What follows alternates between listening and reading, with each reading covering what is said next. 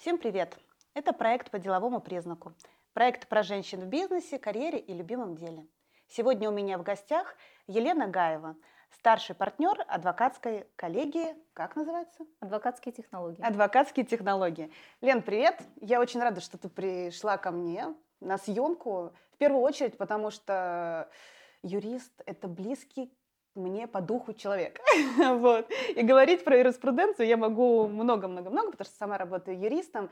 А, теперь не работаю, но очень хочу узнать, что там происходит, и вообще очень рада. Я тоже очень рада. Спасибо тебе огромное за приглашение. Я удивлена, что ты юрист. И э, я думаю, что у нас сегодня получится с тобой очень веселый, энергичный разговор двух юристов. В правовом поле. Да. Расскажи, пожалуйста, как ты вообще решила стать юристом? Это была мечта детства? Юристом я мечтала стать со школы еще. Я хотела стать полицейским. О, я тоже. Да, я хотела стать полицейским, и я хотела сказать, сейчас я вам всем тут вот стану полицейским, я вам всем тут сейчас своим одноклассникам покажу. Но адвокатом я а, никогда не хотела стать. Никогда. Я с 18 лет э, работаю в системе, сначала в судебной. После окончания университета я устроилась работать в прокуратуру. В прокуратуре я уже познакомилась со своим партнером, которым мы сейчас ведем общие дела с Ренатом Шкурьяновым. А, он был адвокатом, а я была гособвинителем в процессе. О, да. Хорошая дружба. Да, у нас так началась дружба. Мы э, совершенно не дружили, он меня ненавидел, потому что я ему вставляла палки в колеса, пытался защитить своего, защитить своего доверителя. У меня сразу сценарий фильма. Просто да, да, да, да. И он мне в конце сказал, ты будешь адвокатом. Я говорю, я никогда, никогда не буду адвокатом. Ну и буквально через э, год, примерно через год, э, так свела нас судьба, что мы стали с ним вместе работать, я стала адвокатом. Я ушла из системы. И... Но буквально через месяц я поняла, что это именно то, чем я хочу заниматься. Это именно то место, где я должна быть. Это моя миссия и моя э, мечта, наверное. Мне нравилась юриспруденция, но в системе не хватало мне творчества. А сейчас э, адвокатская деятельность э, позволяет мне а, еще и какую-то творческую деятельность а, сплетать с юриспруденцией, и меня это очень сильно радует и, и вдохновляет. Ну и время. Конечно, у меня появилось очень много времени который я трачу и на свое собственное развитие, и э, на свои интересы. А скажи, пожалуйста, вот старший партнер, как, как вообще делится это? Старший партнер? У нас э, в коллегии есть управляющий партнер, это Ренат, и есть я старший партнер, и есть у нас э, юристы, адвокаты, целая команда, каждый занимается своим делом, а, узкопрофильные юристы – Потому что в юриспруденции, ну, как ты сама знаешь, да. невозможно быть многостаночником. А, э, каждый занимается своим узким направлением. Каждый ас угу, в своем деле. В своем деле, да. Я лично занимаюсь уголовными делами, потому что а, очень длительный период времени я поддерживала государственное обвинение в суде, изучала материалы уголовных дел, материалы доследственных проверок, и mm. поэтому я приняла решение, что я буду заниматься тем, Э, в чем я разбираюсь лучше. Но поскольку я работала в разных, еще в разных других направлениях, общее представление, конечно, я имею. Но mm. профессиональную помощь я оказываю по уголовным делам. По уголовным делам в основном это экономические составы, это мошенничество в сфере предпринимательской деятельности, налоги. А, ну, если это налоговые преступления, то всегда это тандем с э, налоговым консультантом. Mm. Потому что там тоже очень много специфика. нюансов. Да, это mm специфика. Вот так мы и работаем. Делим вместе с ним ответственность. А Ренат занимается какими делами? Ренат э, тоже занимается уголовными делами. Ренат mm тоже уголовными делами. Он, э, он кандидат юридических наук. Mm. Тоже бывший сотрудник правоохранительных органов. Вот интересно, да, адвокаты в э, уголовную да, часть как раз вот защиты, они приходят из э, э системы. Да, э, это все очень логично, потому что э, опыт э, можно получить только в органах правоохранительной системы. Там нигде нельзя его получить больше. В гражданке его невозможно получить. Знание практически уголовного права и уголовно-процессуального криминалистики можно получить только работая на стороне обвинения. Узнать, как это все изнутри работает, подводные камни. Меня больше почему-то вот гражданскому, арбитражному тянуло всегда. Я, я почему-то изначально понимала, что я, например, уголовным точно не хочу заниматься. Потому что меня там кто-нибудь напугает, я кому-нибудь испугаюсь. Юристы, вот, адвокаты, которые занимаются уголовными делами, это прям ну, круто. Но я сказать. училась на кафедре криминалистики, mm-hmm.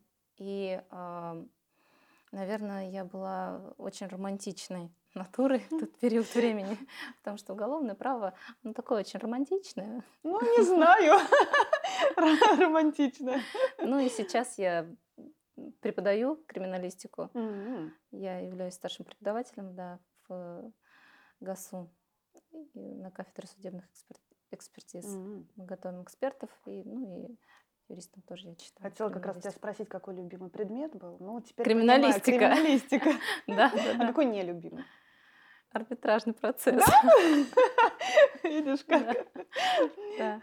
А у меня, как раз я тут недавно вспоминала, почему-то таможенное авторское право, а читаю я лекции теперь по авторскому праву. Вот это как-то вот просто вот не, вещи не связаны. Я надеюсь, таможенное ко мне не вернется никаким образом. Вот это я точно надеюсь. Вот скажи, пожалуйста, управляющий партнер и старший партнер, э, управляющий это как раз вот связано, да, я пофантазирую, э, именно, наверное, управление персоналом, не персоналом, а адвокатами, которые входят в адвокатскую коллегию. Ну нет, мы занимаемся вместе всеми вопросами, mm. просто... Решили название. Да, да, да, есть такие названия. Но все равно я...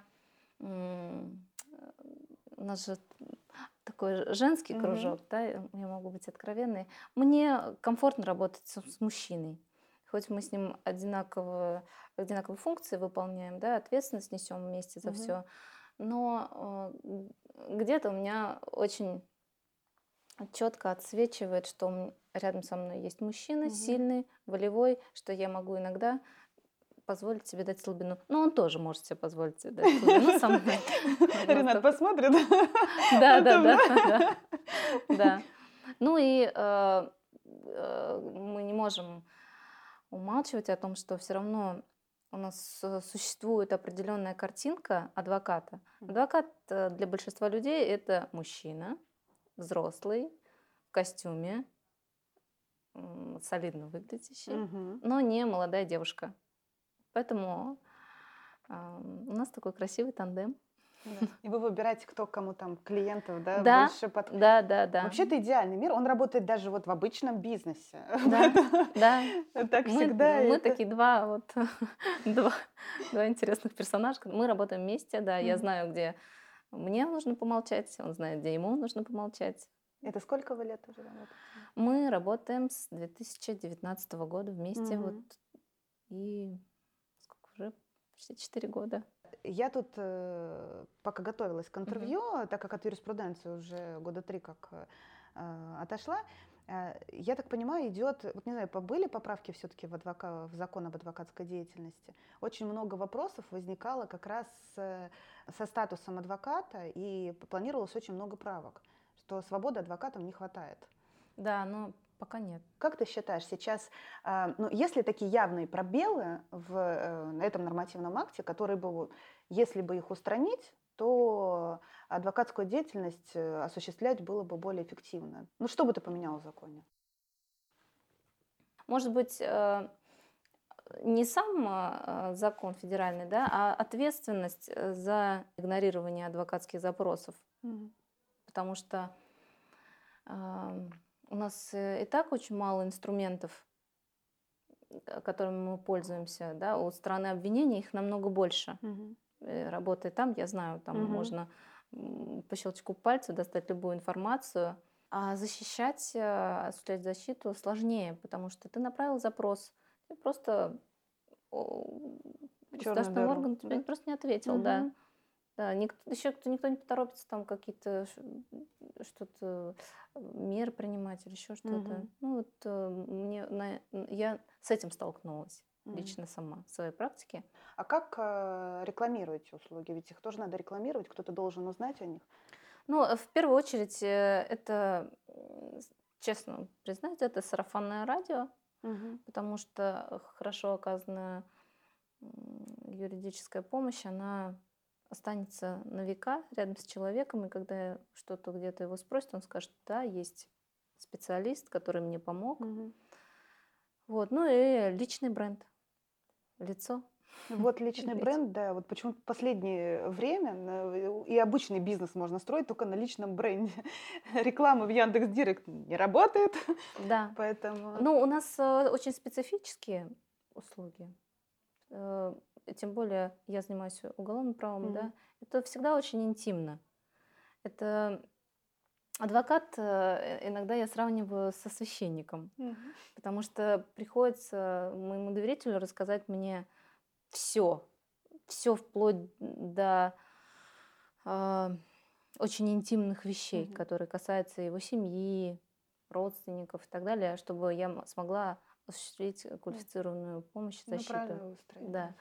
Поэтому им очень сложно обращаться к каким-то чужакам, да, и они ищут вот своего угу. какого-то своего, и чтобы он был еще и хорошим человеком. Хоть порядочным. И, да, порядочным. Ну, да хорошим, порядочным. Но у нас есть, конечно, и кодекс этики, да, который нам запрещает распространять информацию, которая нам стала известна. Но, тем не менее, а, люди боятся. Люди боятся, и мы подписываем, периодически с кем-то мы подписываем отдельные соглашения, неразглашения. Угу. Вот. Но это очень важно, чтобы тебе человек доверял. А у тебя дела, вот ты говорила, в основном экономические преступления, да? А угу. были вот что-нибудь там 105 такое? Вот, Было, но все, когда я была государственным обвинителем, угу. когда я была на стороне обвинения. Угу. Сейчас э, нет, у меня нет таких доверителей. Я, я не могу сказать, что у меня никогда не будет таких дел, угу. но пока у меня таких дел не было, я не стремлюсь к защите по таким делам. А когда ты была на стороне обвинителя, чувствовала ли ты такую особую ответственность, чтобы там, понять, он действительно виновен или нет? Судьба человека для меня всегда была важна. Всегда. И э, у меня был очень хороший наставник, прокурор, очень умный человек, который, в принципе, научил меня всему. Всему, чему, что должен знать э, хороший юрист.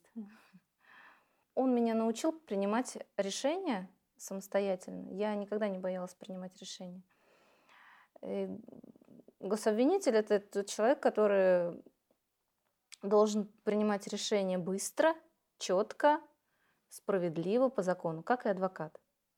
В принципе, я mm оттуда переняла эти все навыки и качества. mm И у меня была возможность донести позицию а, о переквалификации, о, о том, что человек вот виновен, ну, если простым языком, угу. виновен, но не в этом. Да. А, у нас были случаи отказа от гособвинения. Когда мы вставали, говорили, что мы отказываемся от государственного обвинения, что тут нет состава. Это все факты всплывали а, в ходе судебного следствия. И нужно было принимать законное решение. Все считают, что прокуроры, они на стороне обвинения – а, и это единственные функции. Но это не так. Не так, это все-таки еще и соблюдение закона. А были такие случаи, когда ты понимала, что человек виновен, но не получалось, да, то есть так выстроить обвинение, чтобы судья тебя услышал? Это, наверное, самое запоминающееся дело в моей практике. Это было дело об убийстве. Раньше было такое понятие – а, нет тела, нет дела. Угу. Ну вот примерно такая же была история. По версии обвинения преступник нанес телесные повреждения, что привело к смерти, после чего он сложил труп в чемодан, вывез в лес и сжег. И уехал на Гоа на пять лет. Пять лет он был в розыске. Угу. Причинно-следственную связь установить невозможно. У нас э, будут только вот уголечки. Угу. Это было мной выстраданное дело, потому что я не вылазила из морга. А, у него были даны показания, мы по его показаниям настроили э, обвинение и опровержение тому, что он говорит. У нас был один единственный свидетель, который приехал в квартиру и сказал, что да, я видел девушку, она, у нее была окровавленная, mm. окровавленная шея. На что он сказал, я ей сделал, она уже была мертвая, я ей сделал трахеостомию. И он вернулся просветленным с Гоа. да. И он весь процесс э, медитировал. У него э, навыки какие-то гипноза были, потому mm-hmm. что он выводил нас всех из себя. Он останавливал меня в речи, останавливал меня в вопросах. А он в процессе мог позволить себе высказать в мой адрес э, пожелания интимного характера. Mm. Было очень сложно. А судья как на это реагировала? Судья был мужчина. Он, он тоже очень долго сомневался то есть были сомнения, но все-таки а, нам, мы убедили судью, мы убедили, что все-таки он совершил это преступление, mm-hmm. мы нашли аргументы, но это было, мной было проведено дополнительное следствие. То есть я не просто представляла доказательства, mm-hmm. которые были э, в материалах уголовного дела, а я искала вновь свидетелей, специалистов привлекали, в итоге ему было предъявлено обвинение. Ему предъявлено да? обвинение, да, и вынесен обвинительный приговор. А с другой стороны, у тебя были вот, например, такие дела, когда ты понимала, что незаконно осужденный? Уже когда ты работала адвокатом, либо в практике у другого какого-нибудь адвоката. То есть у нас в стране есть такие случаи? Есть. У нас есть такие случаи, когда люди отбывают наказание. В ходе отбытия наказания появляются новые обстоятельства, которые mm. говорят о невиновности лица. Ну да, наступает реабилитация, человека отпускают. Вот в своем будущем, как ты видишь, да, там масштабирование, понятно. Вот ты хочешь юриспруденцией заниматься все время, да, ну, адвокатской деятельностью, да, не юриспруденцией. Потому что у меня для, а, у меня, для меня адвокатская деятельность – это какая-то высшая степень юриспруденции, вот так я бы тебе сказала. Эм, а ты э, хочешь уйти, там, например, просто в управление всех или, или собственную частную практику ты будешь э, иметь всегда? Вот хочешь, чтобы у тебя была частная практика? Я хочу, да, чтобы у меня была всегда частная практика. Может быть, э, не так, не в таких масштабах, как сейчас. Mm-hmm. Ну, брать какие-то уже только интересные для себя дела. Это, конечно, самое, самые сливки. Да, самые сливки. Сейчас э, спрошу, так как я работаю все-таки в киноиндустрии, меня очень mm-hmm. интересует, а какая доля у вас оказания услуг в авторском праве? То есть много дел вообще запросов сейчас? Потому что авторское право как раз сейчас то, по-моему, что действительно начало да, развиваться, как-то начинают права наши защищаться. Ну, не наши, uh-huh. а авторов, да, а зачастую на стороне автора. А, есть спрос на данный вид услуг? Да, есть. А есть, специалисты есть. у нас есть в стране по авторскому праву? Вот как ты считаешь? Специалист? Да, вот прям специалисты, это ну, юристы-специалисты, которые угу. специализируются, узкий профиль, вот хорошие специалисты именно в а, авторском Ну, праве. чаще всего это патентные поверенные. Угу. И мы работаем вот с одним из патентных поверенных. Потому что я тут так столк... ну, столкнулась по, по, как раз, как мне показалось, именно в области авторского права, суде... суд... авторского права судебная практика у нас ну, настолько рад, то есть вообще не предугадать, чем это безумие закончится. И, и каждый раз по одному и тому же там вопросу может быть 50 разных решений. Вот, кстати, вопрос, да, про прецедентное право. Вот как ты считаешь, угу. вот если бы у нас была не англосаксонская да, система, а не романо-германская? А, вопрос очень интересный, потому что я считаю, что у нас э, есть элементы прецедентного права. Да, ты как юрист, ты угу. меня поймешь. У нас есть э, постановление Пленума Верховного Суда, которые не являются источником права, но учитывается судьями. Учитывается, иногда даже цитируется в приговорах. У меня был случай, извини меня, сейчас прерву, расскажу. Был случай, я а, накануне судебного заседания, ну, арбитражный процесс, я просто так думаю, дай-ка я в консультант плюс посмотрю, что там новенького возникло. Это как раз решение Верховного суда. Еще там, это, э, нет, высшего арбитражного был. И такая думаю, ого, такая распечатана, на следующий день в Москве судебный процесс. Забегает такая, посмотрите! Они говорят, все, и все нормально, принято было как надо. Да, я считаю, что у нас э, есть э, элементы, они работают, даже когда мы а, апелляционные жалобы подготавливаем, кассационные, мы всегда практику прикладываем. Мы на нее не ссылаемся, но судье мы прикладываем. Вот посмотрите, и судьи смотрят, потому что а, когда бывают такие спорные моменты, они говорят, несите практику. Любой юрист, когда начинает готовиться, он начинает с практики. Какому, любому делу, мне кажется, по гражданскому, уголовному, административному. Всегда начинает э, изучать практику. На самом деле, мне кажется, э, если у нас э, ведется вот прям совсем прецедентное угу. право, то это будет колоссальная ответственность на юристах и адвокатах. Угу. Мне кажется, у нас сразу должен вырасти уровень образования угу. именно у юристов и адвокатов. Ну да, и с другой стороны, здесь есть риск того, что э, будет не, да, действительно, не поменять потом эту историю. Да, вот, да, да, да, да. Кто-то там решил что-то. И посмотреть сериалы, да, там про да, в Англии, да, про адвокатов. Да, да. Они сидят с делами, просто изучают дела. Сел да. так пачечку, изучил такой, приложил такой, все, и не надо ничего придумывать. Да, да, да, да, да. А у нас все время. Не, ну и большая ответственность э, того, что юрист, адвокат, он может э, создавать сам практику новую да. практику, да? Это, ну, это очень интересно. Но мне кажется, у нас в России должна быть какая-то смешанная, смешанная система. Я не могу сейчас сказать, какая именно, но я думаю, лет через 10 своей практики, да, еще через 10, я приду к какому-то мнению. Ну, мы еще раз встретимся через 10 да, лет. Да. Поэтому. Так, ладно, про работу поговорили. А расскажи, как у тебя со свободным временем, как ты отдыхаешь? Ну, я хожу в спортзал, наверное, как mm-hmm. и все сейчас mm-hmm. э, девушки нынешнего времени, mm-hmm. поколения, да, мы все начали следить за своим здоровьем резко. Да, и э, у меня есть э, прекрасные мои друзья, которые организуют э, различные мероприятия. Последнее, самое запоминающееся в моей жизни было гонка героев. Зимняя гонка героев, да, мне написал знакомый, написал, идешь на гонку героев? Я даже не знала, что это такое. Я говорю, ну иду. Ну и вот так я прошла гонку героев зимнюю. Нет, она классная, я прошла летнюю. О, круто. Залезла круто, на Эверест. Круто, круто, круто. Это вторая круто. тема, про которую я могу... Я думаю, вот надо же делать в жизни. Вот это все, потом буду всем рассказывать, что я вот это делала. Я этим горжусь. Я тоже этим я горжусь. Я прям герой. плаваю, я, я не люблю бегать, я люблю только приседать.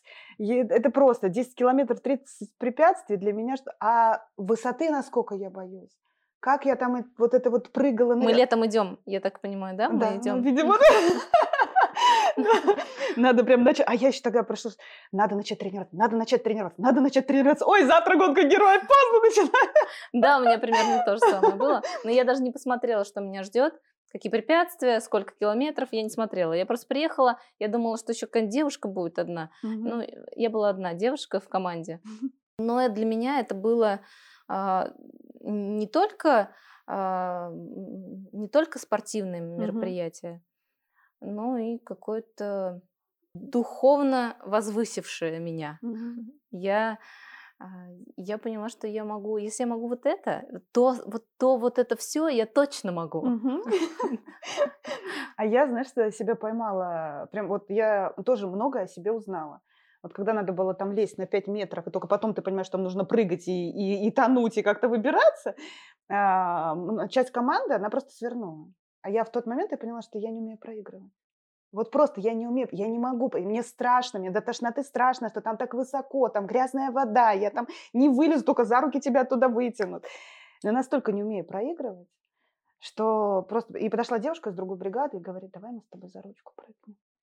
И тут, понимаешь, включается так, мне же стыдно, она же может, как же я-то? И я прыгнула. Мы так обгоняли э, другую команду. Мои ребята все обогнали, девушка бежит, Думаю, что они обогнали, а я что, вот эту девушку не...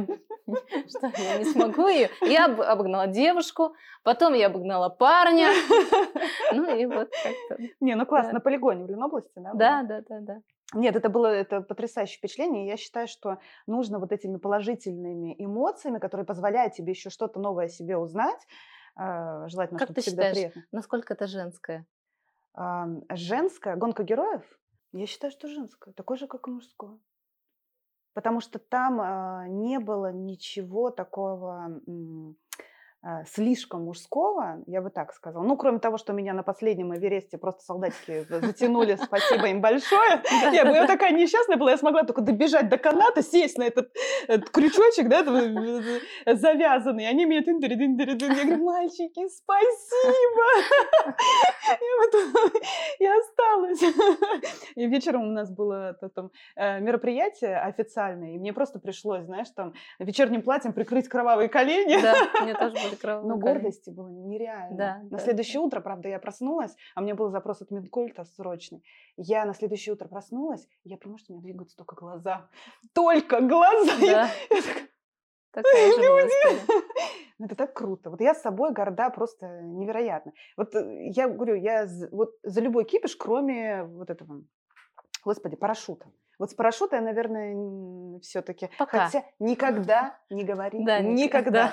А женщина в моей семье по женской линии становится веселее с возрастом. И мне страшно подумать, что со мной дальше будет. Так что давай собирайся, побежим. Да, я готова вот. уже. Поэтому нет, это круто. Реально, причем зимняя намного сложнее, мне кажется. Вернее, я уверена. Ну, ну там... снег, из-за того, что там снег. Да холодно. Ну, это, э, э, я познакомилась с невероятными крутыми людьми, угу. которые э, заряжаются такой же энергией, как и я, от этих всех действий. Вот. Но э, я занималась э, кудо длительный период времени. Это... Mm, так у тебя подготовка. Единоборство. Ну, это ну, сейчас уже не знаю, насколько это подготовка. Я такая в спортзале, я... фитоняшка в тот момент была, знаешь, там поприседать, а тут бежать. Ой. Ну, я всегда была в каком-то таком муж, мужской энергии, что ли. Мне в детстве мне всегда хотелось быть лучшей среди мальчиков. Mm. То есть мне не хотелось быть, э, чтобы у меня платье было самое красивое. Mm. Мне хотелось, чтобы меня мальчики уважали, чтобы вот в кругу мальчиков я была Уважаемый пацан. О, да, да. Ну, теперь ты уважаемый пацан, да, пробежал. Да. Жетончик у меня прямо это на видном месте висит. Да, у меня тоже И я даже вот эту жилетку с номером храню, понимаешь, Да, у меня тоже, у меня тоже. Я ее не стираю, прям пусть она пахнет так, как она. Мы нашли друг друга. Да. Это так, на личную жизнь остается время? Да. Все успеваешь? Да. Э, рядом с такой э, красивой, уверенной в себе женщиной должен быть сильный мужчина? Безусловно, да. Сильнее, чем ты? Нет? Мудрее, чем я. Мудрее. Да. Ты нашла такого мужчину? Нет. Ну все, впереди, это сто процентов. Подожди, может, мы найдем его на гонке героев летом. Да-да-да, там неимоверное количество мужчин. Нет, ну здесь как раз-таки, да, когда сильная, да, самодостаточная женщина, очень сложно соответствовать мужчине. Да, действительно. И, и женщине очень сложно смотреть на мужчин угу. становится, потому что э, к себе требования завышены. Естественно, к мужчине ну, тоже. Сейчас задам вопрос, который задаю всем своим э, прекрасным гостям. Кто такая современная женщина? Мне кажется, современная женщина – это женщина, которой не стыдно от того, что она счастлива. Ух ты, как сказала. Да, но это действительно так. И она создает э, для себя счастье каждый день. Утром встала, йогу сделала, воду выпила, счастлива, себе уделила время. И чтец, и жнец, и на дуде, и грец. Ух ты, да. Ну вот эта женщина, которая не стыдная, что она счастлива. Да. Потому что, мне кажется, вот в советский период э, женщинам было стыдно э, от того, что они счастливы или э, как-то уделяют себе больше времени, да. нежели там детям, мужу. Это не профессии. только в советское время, сейчас, да, тоже это осталось. У меня был такой период, когда я с этим все время боролась. У меня тоже был период, кстати, mm-hmm. да. Мне было, мне было стыдно. Неудобно, и да? И неудобно, то, да. И стыдно и неудобно из-за того, что я уделяю себе время на, mm. на свои а, хотелки, на свои а, интересы. Да, сейчас со временем мне не стыдно. Ты счастливая женщина? Я счастливая женщина. Я очень люблю жизнь. Я когда, особенно когда солнце, солнце выходит, я особенно люблю, люблю жизнь. Я, да, я женщина, которая поет в машине, Да, я, я, я женщина, которая может улыбнуться в ответ. Не может, а я всегда улыбаюсь в ответ. И мне кажется, только так можно идти, двигаться, не унывать. Вперед, вперед, вперед, только с позитивом. Итак, сегодня у меня была прекрасная гостья, современная счастливая женщина Елена Гаева. Спасибо, Лен. Спасибо. Классно поговорили.